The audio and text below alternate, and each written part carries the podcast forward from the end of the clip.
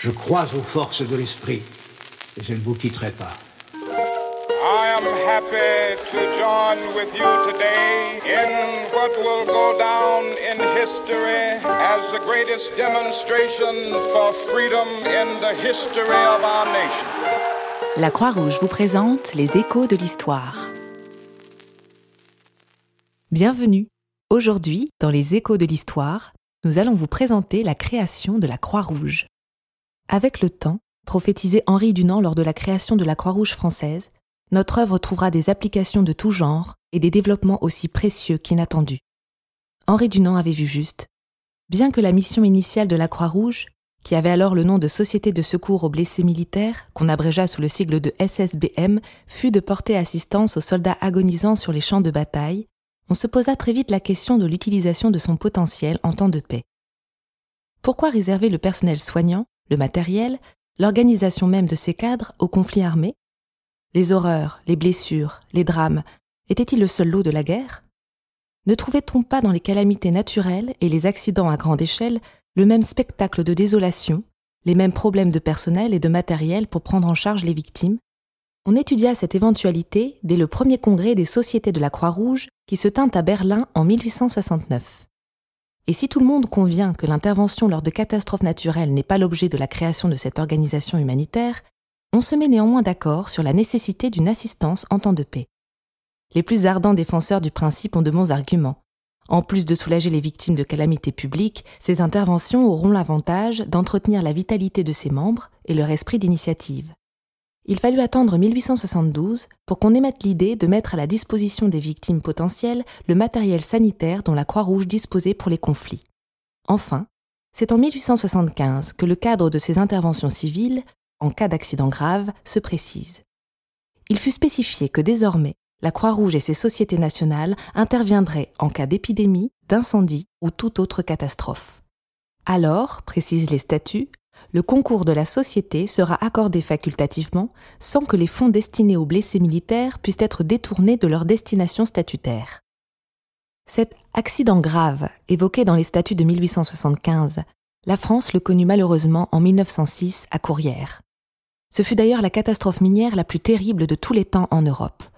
Le 10 mars, à 6h42 du matin, un coup de poussier dévaste 110 km de mines avec une force telle qu'on voit des chevaux et des corps expulsés des puits, sauter à 10 mètres dans le ciel. C'est un spectacle de guerre. Qui mieux que la Croix-Rouge pouvait se porter au secours des blessés et se lancer à la recherche des disparus? Son réseau d'infirmières est formé pour prendre en charge ce type de blessures et ses techniques d'intervention s'avèrent adaptées aux situations catastrophiques. Mais c'est l'antenne de Lille, la première, qui a l'idée d'associer la population civile à ces campagnes de secours. De même, le comité met à la disposition des postes de police un matériel de premier secours comprenant boîtes de pansement et brancards. Dix ans plus tard, on enseigne aussi aux volontaires les gestes qui sauvent, l'art de relever un blessé, de le réchauffer, de lui prodiguer les premiers soins et les plus urgents. Et bientôt, à Paris, lorsque le terrible hiver des années 1879 et 1880 fera des morts chez les personnes sans abri, c'est la Croix-Rouge qui mettra à la disposition d'associations caritatives, comme l'hospitalité de nuit, quelques 300 lits improvisés et autant de couvertures. Son efficacité, la Croix-Rouge en fait encore la preuve trois ans après la catastrophe de Courrières, alors que la Sicile est secouée par un violent tremblement de terre, bientôt suivi par un tsunami dévastateur. Le bilan est de 80 000 morts trois villes sont littéralement rasées, piégeant dans leurs décombres morts et blessés graves. On ne compte plus les disparus.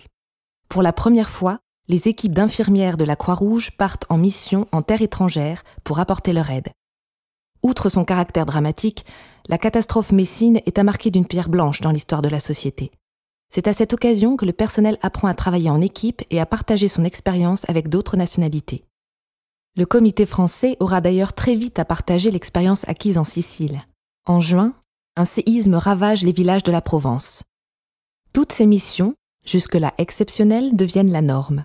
En 1909, les interventions auprès des populations civiles entrent dans le cadre des statuts officiels de l'organisation humanitaire.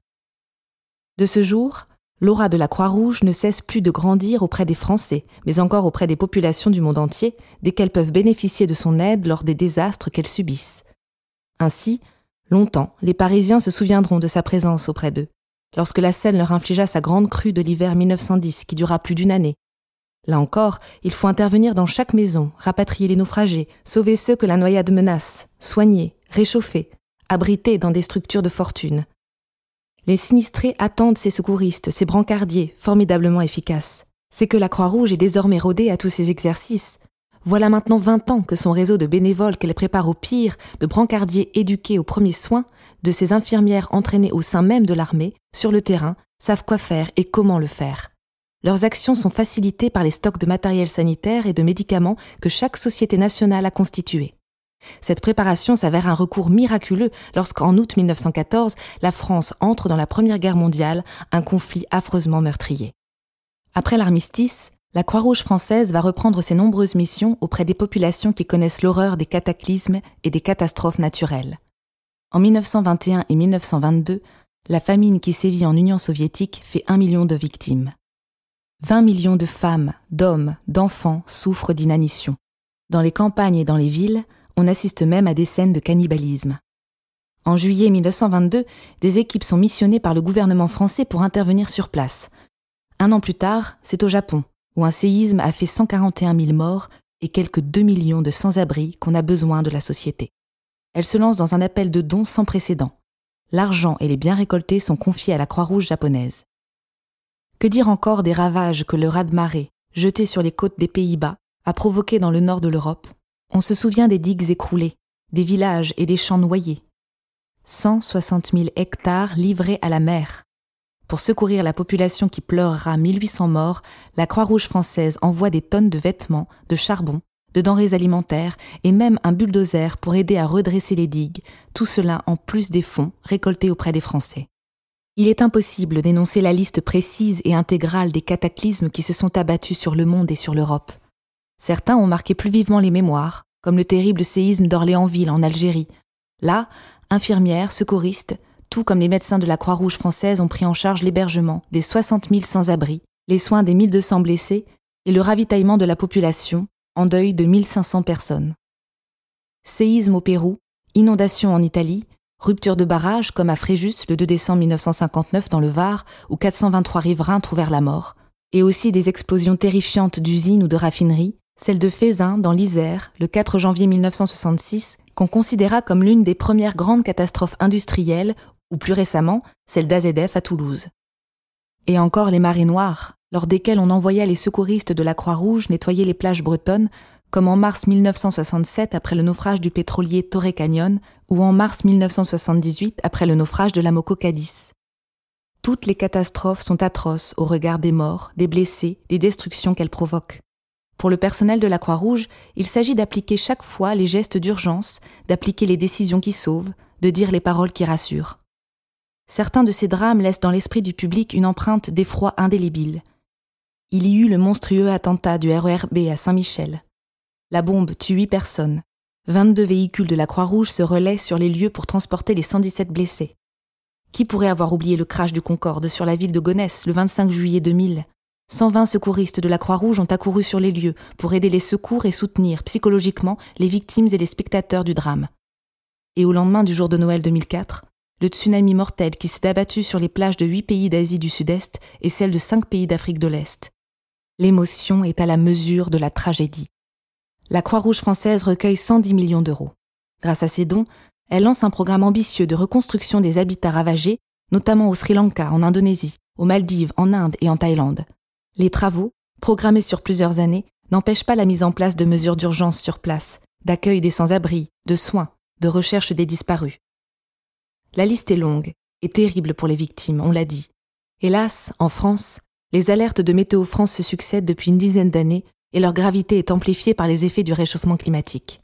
Chaque saison voit son lot de catastrophes naturelles exceptionnelles s'abattre sur les régions. Grandes tempêtes, inondations, ou encore ces crues des fleuves et des rivières qui semblent ne plus devoir s'arrêter. Sur tout le territoire français désormais, l'ensemble des délégations de la Croix-Rouge française restent sur le qui-vive, en veille permanente. Chaque coup de vent, chaque débordement de rivière, chaque marée submersive appelle auprès des sinistrés quelques-uns des 52 000 bénévoles répartis sur les 900 délégations locales de la Croix-Rouge et toute son assistance morale et technique. Ce podcast vous a été proposé par Good Morning Croix-Rouge, l'émission de la Croix-Rouge faite par la Croix-Rouge pour la Croix-Rouge. Retrouvez-nous sur vos plateformes de podcast préférées et abonnez-vous. À bientôt.